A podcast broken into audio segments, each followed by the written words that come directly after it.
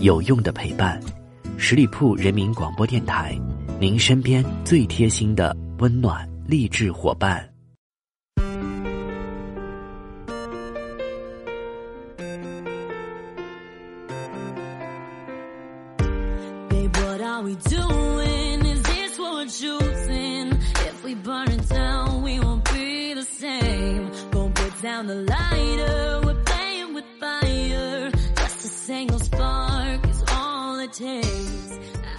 Hello，各位亲爱的听众朋友们，欢迎你们继续停留到十里铺人民广播电台的精彩节目。现在是出发吧，好奇心，我是晶晶。在这样一个寒风凛冽、雪花纷飞的冬天里，微博网友们再次发出了一年一度的灵魂拷问：就是你认为南方该不该提供集体供暖呢？然而，暖气并不是你想装想装就能装的。我们来看看为什么南方就不能够装上暖气呢？首先，我们先来研究一下为什么相同的温度下，南方感觉会更冷。夏天的时候呢，湿度越大就越热。但是问题来了，人们常说相同的气温，南方比北方要冷得多。比如北京和上海就是这样子的。如果气温相同，那么常常是上海要冷一些。这个问题其实挺有趣的，咱们不如展开来说说吧。不少人之所以关心这个问题，主要是涉及到冬天保暖这个生活中的大问题。其实呢，我们的身体每时每刻都在产生热量，否则的话，身体摸上去就会冰冰的，跟摸一块石头并没有什么区别。因此，只要我们能够保证身体产生的热量不散失或者散失的少，那么别说是晚上睡觉的时候了，就是身在滴水成冰的严寒天，我们也不会感觉到有多冷。所以，留住热量才是保暖的关键。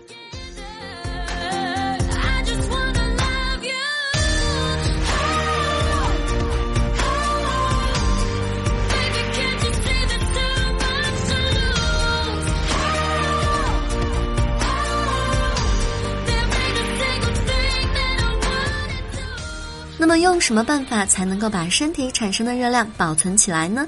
难道要用一个大塑料袋把自己裹起来吗？显然这是一个馊主意，因为人体除了产生热量，还会产生汗气，那么这个就很吓人了。那么铁皮呢？睡在铁桶里又如何呢？当然也不行，铁的传热能力很厉害，人体产生热量再多也架不住铁桶往外传。既然铁的传热能力很厉害，不适合用来保存热量，那么有没有传热能力很差的东西呀？当然有了，比如石棉。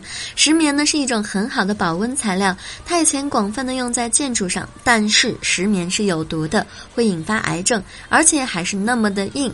可是，难道这个世界上就没有传热能力很差，同时又很柔软的东西吗？当然有，而且到处都是。这就是空气。石棉的热导率是零点二左右，而空气的热导率为零点零二左右。热导率越大，传热能力越强。比如铜的热导率就是四百零一。空气的传热能力比石棉还要差十倍左右，并且非常的柔软。怎么样？给你来件空气被或者空气衣如何？别着急，我们之所以不能够把空气当做衣服、当做被子，这个是因为空气是不断流动的。当空气吹过你的曲线十足的身体时，会吸收并带走你身体的热量。假设这些空气没有离开，还停留在你身体处，那么你就不会感觉到冷了，因为你身体周围都是热空气。只可惜空气并不听我们的使唤，它能够得到我们身体的一点热量后，就会赶快的跑开，就好像股市当中小胆的新手散户。那么等。等等，我突然间想到了一个好办法，有没有什么材料能够把热空气很好的留在我们身边呢？当然有了，那就是棉花。棉花一压就扁，因为棉花里面有很多的空气，在棉花里面呢，空气流动性也很差，它们不容易跑到外面被套牢了。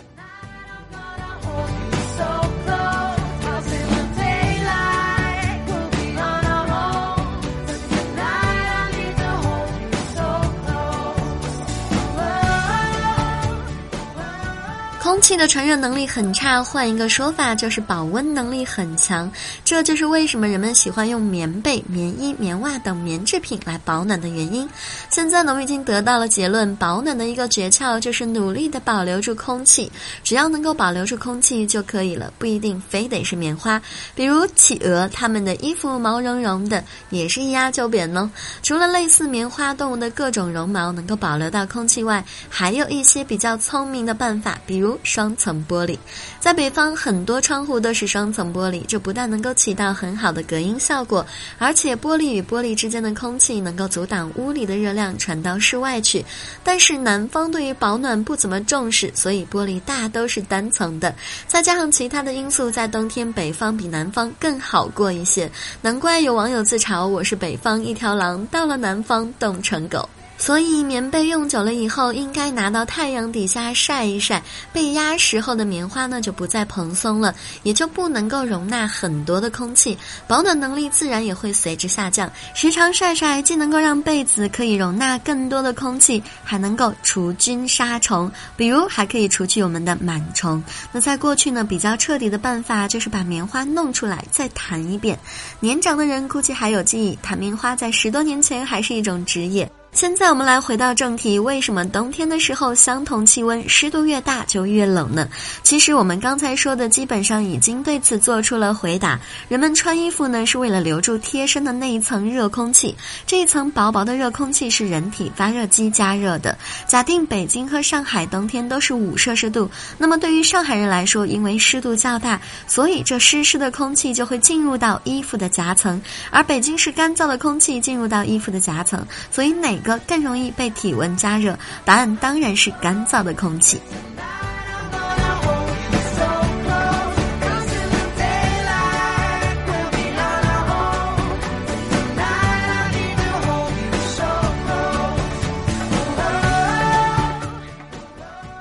空气和干燥空气哪个的导热最好呢？当然是前者了，因为水比空气更能够传热。结果就是身上的热量通过衣服上夹杂的水，源源不断的把热传出去了。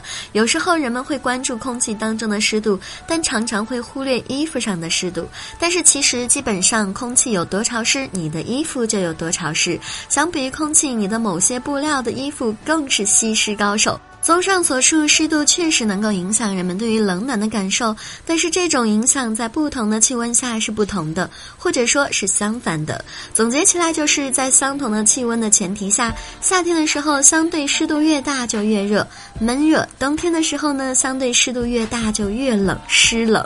那么，在南方潮湿的严冬该如何保暖呢？首先，我们只要明白湿冷内在的原因就好办了。衣服之所以能够保暖，是因为衣服纤维当中存着大量的空气，而空气的导热性能很低，起到了保暖的作用。但是，衣服不保湿，绝不是因为衣服当中存在着大量的水蒸气，因为水蒸气是气态的，它跟其他的空气分子没有任何的区别。气态的东西导热都很低，最关键的是，衣服温度过低的时候。衣服纤维当中夹杂的水蒸气发生了结露现象，纤维被打湿了，而打湿后的纤维导热性就能够显著的提高，从而降低了衣服一部分的保暖能力。所以保暖的关键是尽量别让空气当中的水分子在衣服上发生结露现象，而要做到这点，最好是每天出门时衣服是被电暖气或者别的取暖设备烘干过的。有太阳时，衣服被子要多晒。另外，还可以在衣服布料上做出防。范，看看哪些布料不容易结露。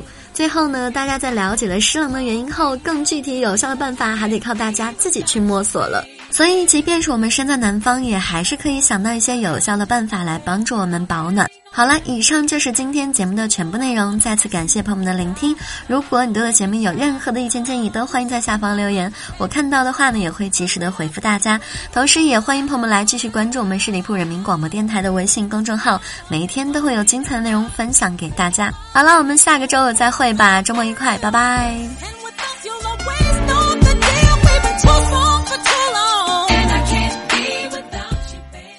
本期节目由十里铺人民广播电台制作播出。了解更多的资讯，请关注十里铺人民广播电台的公众微信和新浪、腾讯的官方微博。感谢收听，我们明天再见。